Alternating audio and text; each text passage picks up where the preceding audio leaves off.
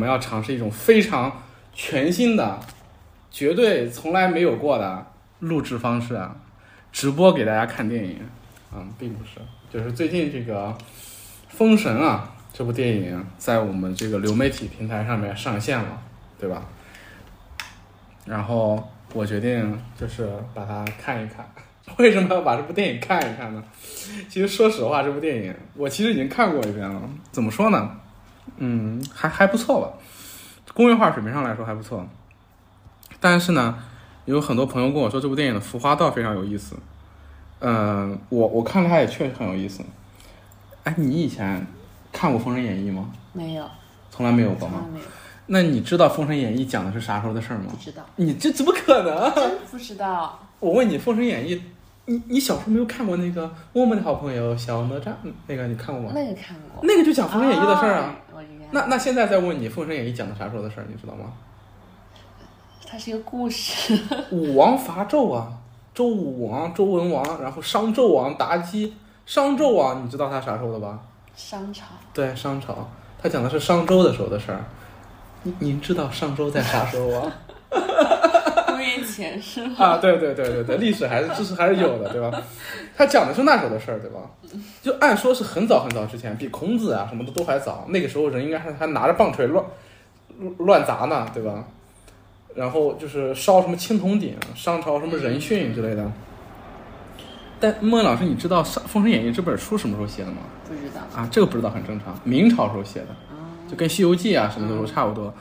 所以说，那个我们以前看的，无论是那个《封神演》，就是那个哪哪吒传奇，你看过吧？没，我看过哪吒，就是小哪吒那个，对，那个看过的。就是哪吒传，你是说他那个，你是说那个哪哪吒的那个闹海？宝莲灯时候那个看过，宝莲灯讲的不是这事儿，抱歉。是吗？就那小哪吒就是那个我们的好朋友，小，那个看过吗？那个看过。那个看过吧？那个你看它里面的人物的形象，包括建筑呢，它是这样的，它是有点儿春秋战国，有点儿那个明朝。嗯，后来我们那个《封神榜》那个电影你看过没有？那个电视剧没有，没有你。小时候这么火，你不看啊？我小时候很乖的。我小时候也很乖的，所以我也没看。但后小时候当时不是很火嘛，大家都看，我老不着看，我急啊，但我也没办法，对，就就长大时候也没再补。但是那个《封神榜》的电影可以看出来，《封神榜》那个那个电视剧，就我记得有一部蛮搞笑的电视剧，那个电视剧里面的服化道，它其实是想走的比较远古的风范？就叫《封神榜》。啊，就封神。但我那一部小时候大家都看都很火，然后电视剧不都放嘛，然后我我不是捞不着看嘛，那那个据说是好多人的那个童年阴影，因为里面的比干吃心啊什么的，呃，对，这部里面也会有，嗯那会有吃心啊，吃比干的心啊什么的，嗯然后那里面呢还会有那个纣王的酒池肉林美女什么，然后那里面还会有一些希腊的风格，为什么呢？因为它里面讲的《封神演义》里面讲的是那个什么禅教和截教，就是两种神仙打架，里面还有西方的神仙，所以它里面的西方神仙它走的是那种古希腊的风格，特搞笑，你知道吗？所以说当时。呃，因为这种混搭的风格里面还有很多大美女，然后穿的比较清凉的，然后是很多人的性启蒙和很多人的那个童年阴影 阴影，对，就不多说了。就是所以那个服化道比较混乱。后来好像是有一部国产的，那因为刚才那个是港台的吧，就是刚才我们说的那个，有一些国产的那个封神的服化道呢，它是走的那种明朝的风格，嗯，因为写明朝写的，明朝写的，然后里面好多官制啊，好多那种说法，好多描述都很明朝，就是形容一个人出来穿啥衣服，那哥们儿就按当当时的那个那个那个那个情况去描述嘛。所以当时的腐化道有明朝那种版本的。这一次啊，这一次这个封神，当时就说乌尔善同志狠狠的考据了一把，他是结合商朝的一些东西啊，就一些考古，什么三成考古，七成的也有一些明朝的东西，嗯然后还参考了什么道教的水陆画，啊，所以在服装风格上面非常好，非常混搭。然后很多人说很好，但我不懂服装。你看到有服装觉得好玩或者值得吐槽的地方，你也可以停下来吐槽。但是我觉得你你对国内的这种古风服装对不太了解，对吧？但是如果有什么你觉得好玩的，你也可以吐槽一下。那我这边呢，主要是想看看建筑。这个建筑里面如果有什么好玩的、比较可以吐槽的呢，我就暂停下来吐槽。今天我们搞一看电影直播，看这个城门楼都是冰做的，哎，真是就不吐槽了，这个不吐槽了。这个这个冰做的城门楼子还是有点蛮出戏的，他可能是想要一点那种神话感，但是就像你说的，蛮全有的，非常，就整整体这个战争场面就非常非常。非常全有。对我觉得这个点还分儿蛮对，但我觉得这个城城门没什么吐槽的。殷商那个时候，商周那时候肯定没这么高的城墙，也不可能有砖城墙，肯定还是那个土城墙。但是这没啥好好吐槽的了。上面搭这个木木门楼子，他们当时的那个木作技术肯定没这么高。不会有这种场景。对，绝对不会有。但是它神话感嘛，对，嗯，明星奖，这个城楼城门楼子我们也没什么好说的，就是商朝的时候肯定没有这种城门楼子嘛。你看它门前的这种双阙，汉唐的。但是它这种非常规模、非常几何型的东西，倒是有可能的，是因为在那个商周这种原始社会时期，哎，我觉得这个视角、这个场景非常好，在商周，嗯，对，这个截下来可以放到我们 show note 里面。首先就是这个城墙应该不会用这种砖做，因为这种烧砖的技术，呃，虽然在那个就是那个周朝，就是凤雏岐山，就是文王大宅已经被发掘出来了，你知道吗？就是周文王住过的宅子，就确定是他住过的个宅子，已经被发掘出来了。我觉得这个还是考古上蛮大的发现的。那个宅子里面发现了有什么呢？有那个有砖，嗯有瓦，嗯但是呢，像烧造烧或烧制开凿这样的城墙的可能性不大。如果有的话，现在应该也能发掘，但应该不是这种规模的城墙，包括这上面的这种垛、墙垛，都太假了。但是这边的这个院子啊，这种毛刺土阶，你看它是茅草顶，嗯哎，这个还蛮真实的，不是瓦顶啊，是茅草顶，然后底下是土，然后这是人，这倒还蛮真实的，这还蛮真实的。然后像这种的屋顶，就是这种双双双坡的，就不是双坡的，重檐的这个城门楼子，可能性不大。它这里面是什么？是地板吗？下过雨吗？就看见亮亮的。不知道，它应该就是土。按照他他们的介绍的话，应该就是土。就这个场景还蛮有意思的，挨个吐槽它的建筑。毛刺土街，就是我们形容商商周时候的建筑，就是那个茅草顶土阶。啊，这个场景也挺好玩的。确实，普通大厦的房子应该就是这个样子。还原的那个《验尸二》里头的伤亡遗址，应该也是这个样子的。那这个地砖会有吗？不会，这地砖唐朝的时候都没这规格。这个室内，你看它里面的很多要素，其实它也是神话神话感处理的。里面所有纹样其实都是上朝的青铜器的纹样，看它地面的纹样是上朝的青铜器的纹样，然后这个石材的纹样也是上朝青铜器的纹样，柱子上面都是这种上朝青铜器，就是因为上朝给人的感觉就是它青铜器很牛逼，可能导演就想把这种青铜器复制粘贴在 对上面。对对，但是我觉得这个做的整体氛围还有那种蛮有那种神话感，那种那种那种感的，有那种繁复的东西，也蛮符合那种商朝的非理性的感觉。而且它，不是不是做那种金碧辉煌，还是有一点那种暗暗的那种感觉，青铜嘛，黑色的。然后刚才你看像这种地方的这种门窗，呃我不知道会不会有，但我感觉很很可能没有。为什么？这个窗它是透的光，它透光这个地方是用的啥呢？不可能是纸啊，是用布吗？这个东西当时有纸吗？肯定没有啊。但但是你说神话嘛，就是明朝是肯定有的。我们我们不是吐槽它符不符合商纣，我们看它的一些美学表达，我觉得还蛮有意思的。像这种地方是它的门窗嘛，这种这种制宅窗，这不是制宅窗，这应该，但也不是，就是这种窗户在中国古代应该没有的。然后柱子上面它是方柱，你没发现？然后上面小，下面大，这这都是中国古代没有用过的东西。但是我觉得这个东西还蛮有神话感的。然后最后上面一个大大大青铜兽头，杀！你看地面应该是石材，然后凿出来这个花纹，哇，这个太繁复了。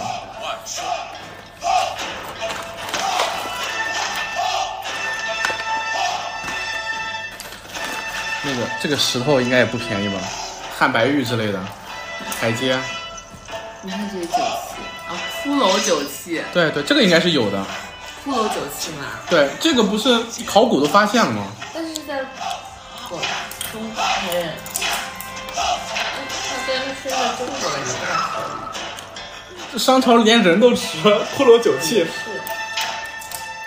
他是想把它给压住，没想到，干掉了。哎，你看这里，嗯，这里是青铜柱的顶，他用了一个看不清楚这是什么东西，就是它它这个东西应该是承承托上面的一个结构，有点像中有有点像后来的斗拱，但斗拱是在汉朝才出现的，但是它这个这个做法还蛮好玩的，就是他把那种金属的文化是 放在了那个放在了这个建筑上面。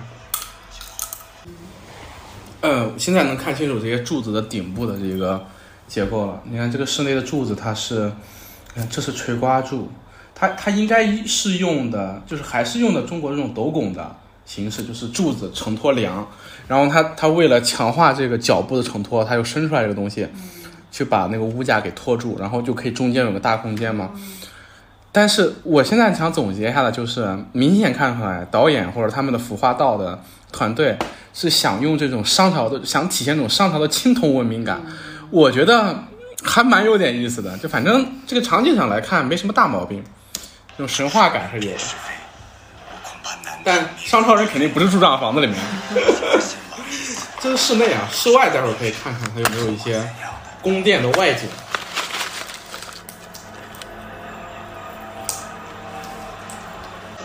他这神仙，这个神仙住的这个场景，我要吐槽一下啊，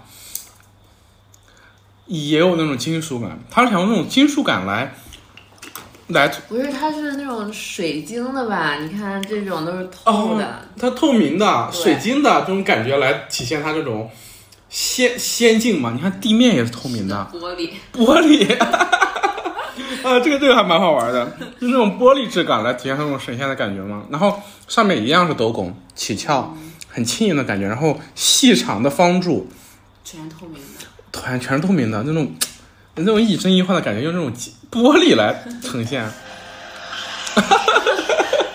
出戏了吧？姜子牙、黄渤，哎，这张，黄渤呀，对啊，黄渤演这个姜子牙，那个建筑太搞笑了。我这个磨皮磨的呀，这个胡子假的呀，人神仙。你看，水晶的，果然是水晶的，水晶的，水晶的，这都渲染出来了，应该。那个鸟，那个是这个是非遗风筝搞出来的。哦，从外面看，它的形制完全符合我们考古学里面对建筑的，就是对商朝建筑的理解，叫毛刺土阶嘛。但是它不是土阶，它是石头阶，但是肯定是高台，因为古时候想要突出这个建筑重要性，我肯定是用土堆高台嘛。然后上面的这种茅草的房子，这个是很符合，很符合的，很符合，就是它是茅草的房子嘛。但是它的顶的那个压脊是用的金属的，啊金色的，用青铜的，这个是太牛逼了啊！进去之后，这个柱子都是青铜的。有劳皇叔进论。这是让比干问国运，浴室下了功夫了。算卦的。我说这个建筑是用了功夫，哦，对，他他要算卦，烧龟甲，这个台子也蛮真实的。那后面这个建筑细节太搞笑了。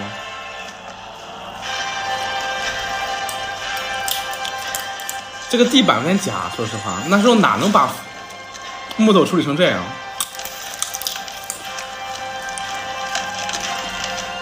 这个这个木台就是怎么说啊？这个木头有点太板正了，当时人没锯子嘛，所以当时肯定是搭土台了，肯定不会搭木台。但是神话嘛，没什么好吐槽的。这个视角是一个，这个视角是一个，呃，城里面的这么一个视角。我觉得它里面的一些细节，就是这个这个视角看起来就是一个中国古代的一个建筑视角。首先没有瓦很好，我觉得它没有瓦，它应该就是茅草一束一束的，没有瓦，这种原始感出来了。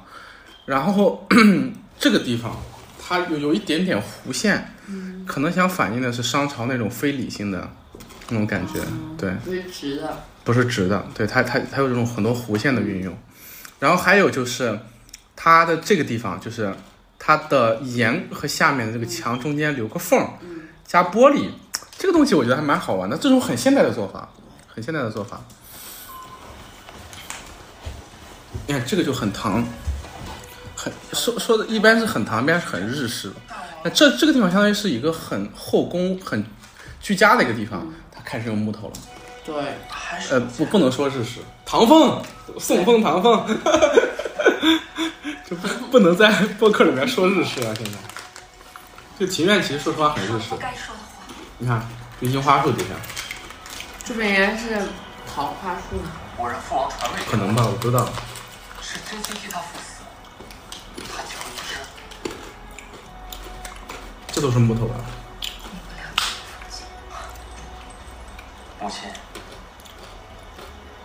你想但说实话，那种弧形的顶，其实日本用的蛮多的。全家团聚，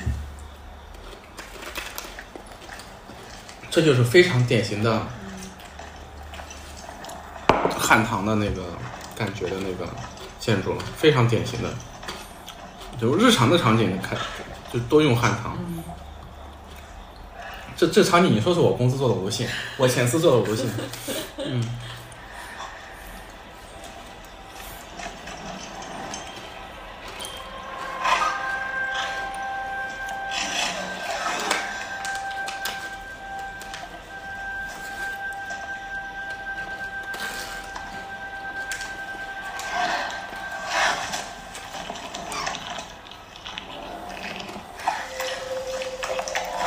不要再吃人。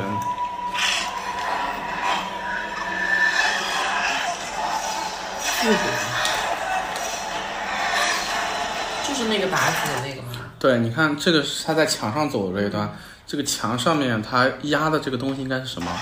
啊，是啊，木木木木戟和茅草瓦。对，木戟和茅草瓦，这就是很汉唐的做法。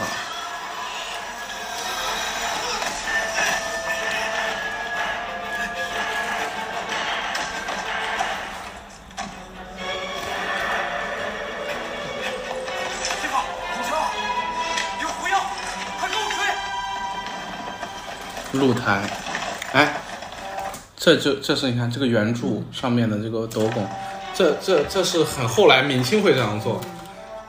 哎，你看这个地方，哎，哦，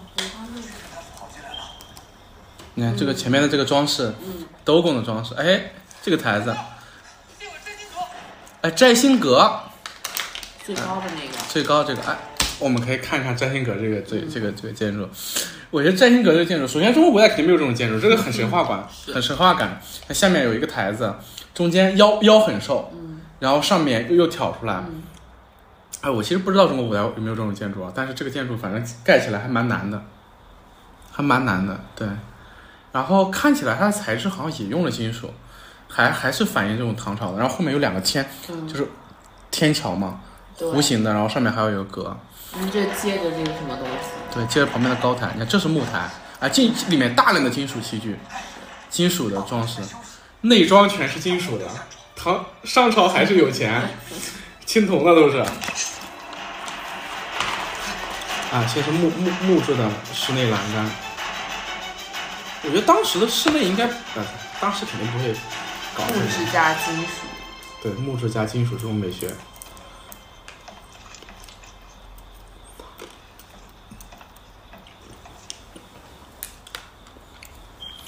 好在清唐那个那个商朝是留下了很多这种青铜器了，它可以去想象这种繁复的美学。我觉得这个猜测是对的。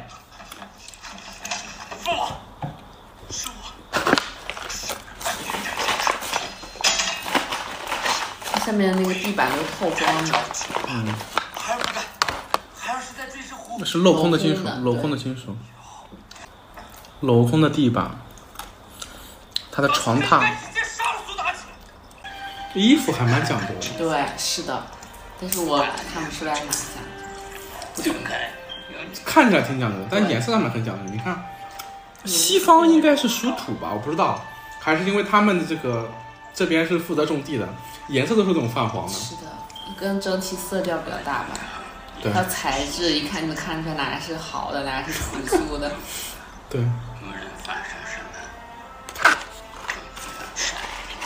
西岐周周勃嘛，周在西边，周原，应该就是现在的洛阳这边，不是洛阳那个，不是洛阳，应该就是那个周原，周原就是汉汉中平原，陕西，对，陕西那里。所以说叫陕西凤雏岐山文王大宅嘛，当年发掘出来的。我来给大家聊两句儿，看下来感觉怎么样？看来感觉国产魔幻大片儿，给打几分儿？打个六点五吧。嗯，可以，蛮高了，给及格了至少。嗯，及格。嗯，别的不谈，先说建筑。我觉得这个建筑搞的其实还蛮有意思的。你看，茅刺土阶、茅草的屋顶，这种原始感其实是通过这种茅草的屋顶去实现的。然后它的那种商代的那种时代感，大量的青铜的使用、金属的使用，包括这种茅草顶上面用金属，这个感觉还蛮蛮蛮好玩的，只能说是，这这是用心思了。然后土台大的那种场景，大的台子，那种那种远古感，包括神话感都有的。我觉得怎么说呢？我给它的建筑六十分吧，肯定不是最好的那种。我觉得最好的那种建筑的那种刻画，《指环王》的那种刻画，我觉得是很好的。对，《指环王》那种刻画，我觉得是很好的。包括全游的那种刻画也是很好的。他们的建筑刻画其实。呃，一方面是比较考究，另另一方面呢是有很多细节，但我觉得这个细节还不够。它的它它它的很多东西其实就是靠那个几几种简单的纹样去满铺堆砌，堆砌，对它其实没有一些呃建筑跟生活化相关的细节出来。然后最后，它当然有一些比较有意思的对比啊，就是殷商的建筑和周朝的建筑的对比。我觉得这个对比蛮有意思的，就是在历史上面，商朝是一个非理性的文化，吃人、人殉，然后应该是很浪漫的文化，然后喝酒有饮酒，有可能偏酒神文化那种，然后祭祀信鬼神，然后巫文化，然后就是他们的这种整个的整个商朝给人的感觉是那种奇幻的、诡异的，呃。有点疯狂、有点癫狂的，大量饮酒的。然后周朝是个理性文化，就周周克商之后，克殷之后，就迅速的建立起一套周礼，然后不搞鬼神了，不搞人殉了，不搞人祀了，然后这种这种从从这种天命不可测变成了这种人的人理伦常，就是越往后，就是周朝其实非常重视人的，而商朝其实重视那种天命的，所以孔子比较喜欢周朝嘛。所以你看这里面，他其实也体现这种感觉，就是你到了周朝这边之后，马上朴素下来了，更爱人了，建筑上面没有那种青铜瑰丽了，也没有那种很魔幻的感觉了，然后马上就开始线条开始干净起来了，对吧？然后颜色也朴素下来了，呃它这种对比，我觉得是有达到的，但是我觉得还不是特别好，就六十分儿，六十分儿，我觉得它的这个建筑上面的设计六十分儿，那些场景还是可以看的。而且我觉得怎么说呢？那商就是那个殷商的那几个大场景，一看就肯定是验验验尸二里头的那些专家肯定出主意了。嗯，你就是照着当时那个论文里面的复原图搞的，然后加了一些细节，那些细节就是一些什么成温楼子，还有那个大殿上面的那种金属的内装和金属的屋脊。其实我觉得，就因为一做这么做吧也没错。对吧？然后因为商朝的一些建筑留下来的不多，周朝倒是留下来了。那个山西岐山大宅，那就是一个四合院，方方正正的四合院。我觉得嗯确实怎么说呢，就是也经历了吧。我觉得一个比较好，呃但是有几点我觉得有可能的商朝建筑有可能什么样子，就是一个是它肯定很大，肯肯定很大。那种土台那种几何，就一些原始的几何形，我认为是会有的。对，但是我我觉得商朝的一方面，它的那个那个那个装饰可能会很繁复嘛。另外一方面，我觉得它可能商朝也会有很多那种原始的几何形，为什么呢？就可以类比嘛。就是如果拿商朝跟西方类比的话，商朝跟埃及就很像，大规模的建筑，然后非常的非理性，然后宗教上面也是那种人神合一这种，它跟埃及应该也很像。那埃及这么非理性的一个一个宗教，它肯定也有理性要素在里面，就是因为商朝当时相对于周边民族来讲，它产生了先进的生产力嘛。青铜冶炼技术、组织技术，这种组织技术和青铜冶炼技术也是需要你对科学认知的，也要有理性在的。跟埃及一样，埃及是个非常分理性的民族，但是他也掌握这种几何学呀、规划农田呀、灌溉啊。所以说，他们的宗教的表现形式是什么呢？是我建金字塔这种超大规模的几何型的东西，来用这种极致的理性来展现极致的非理性。所以说，如果让我去设计商朝这些东西的话，我觉得，我觉得他他们可能也是希望通过这种很简单的几何形，这种纯粹的理性，纯粹的这种大规模的震撼巨物来展现非理性。我觉得这是一种可能啊。然后，呃，如果是周朝跟它对比的话，我倾向于是周朝的东西它尺度可能会更小。这个其实到最后，它的那个建筑形态你能看出来，对。因为你一旦理性了之后呢，你理性之后，你第一反应可能不是线条并简约，而是我第一反应是我不搞这么大了，对吧？希腊跟埃及相比，希腊理性了，怎么理性了？我我神庙不建这么大了，小小一房子够用就行，这是理性。然后我装饰反而反复起来了，为什么呢？因为人嘛，就是人人人就是。如果你更贴近人的话，更亲人的东西，它反而不是那么冰冷的，它反而可能是那种有丰富细节的，毛毛糙糙的，细节繁复的，温温软温软的温柔的这种东西。那建筑上面也是一样的。那真正理性的东西反而是比较温柔的东西。对，所以说我觉得这这组张力它可能还还还还还还欠了东西，就是看到了大量的青铜运用，但我觉得青铜不可能大量运用在建筑里面的。当然它。体现那种远古的感觉的话是可以的，可以的。但是如果我们同样去对比的话，你去看那个《权力与游戏》《权力的游戏》，它那个展现中世纪的东西，它很考究，它很考究，就是反还原那个中世纪的中世纪的那个那个那个那个。当然，全游是个低模世界，对吧？它展现那个中世纪的东西的时候。它是低模世界，就是没没有太多魔幻东西要素在里面的，顶多规模大一点，然后还是还基基本上就是复刻中世纪的。像《指环王》的话，《指环王》的话，我觉得它的建筑，将来有机会我们可以把《指环王》再看一看，聊一聊。但是我觉得《指环王》它主要还是一个，就是它很擅长把这个场景放在那种自然中去一块儿去塑造。里面的那几个比较给人印象比较深刻的城市，都是跟那种大型的自然的风光结合的。我觉得那是他他他他他营造出来那种奇幻感的一个点。然后就是说用那种自然的瑰丽，然后人的痕迹在那个自然的人工的痕迹在那自然中显现一下。包括那个像刚铎那个首都，它是借着一个悬崖，然后把它悬崖往前伸。然后大理石的台面去大大理石的材质去，去去去砌筑，包括另外一个塔，就是那个叫什么，叫什么钢盔城还是什么盔城，就是那个洛汗国的那个躲到那个，那个那个那个那个那个那个那个那个那个城里面去抵抗半兽人，也一样的，包括精灵住在山林里面，然后你坐着船走过，然后两个大的那个精灵的雕像手往前推。我觉得那个他们主要还是通过跟自然的这样一个对比。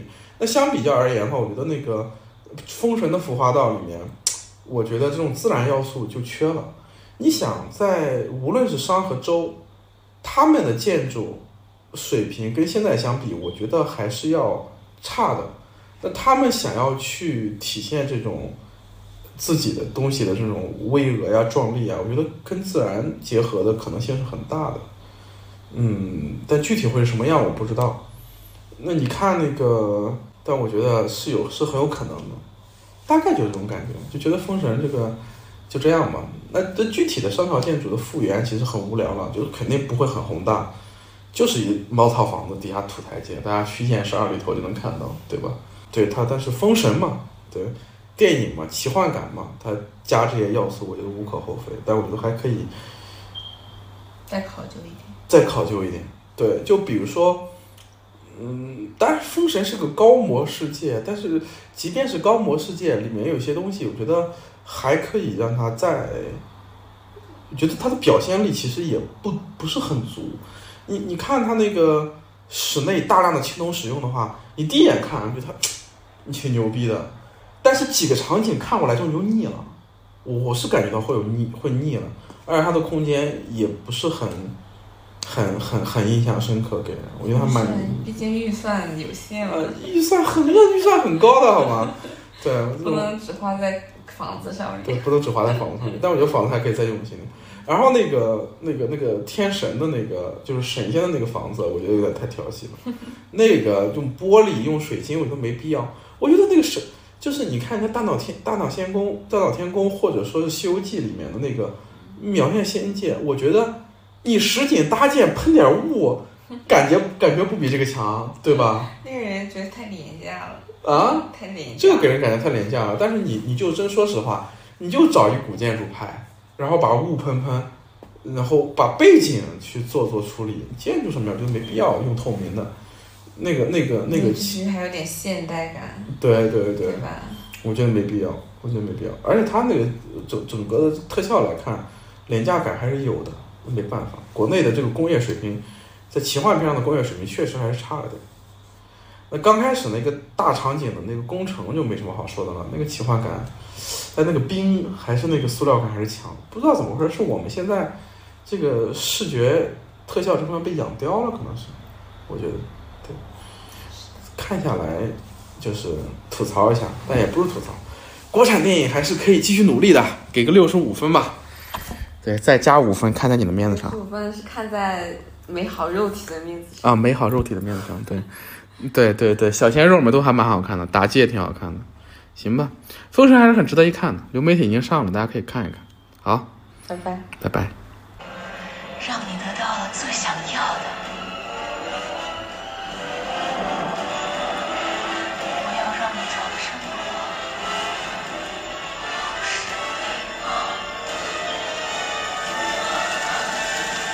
生不老，永世为王，就是每个男人都想要的。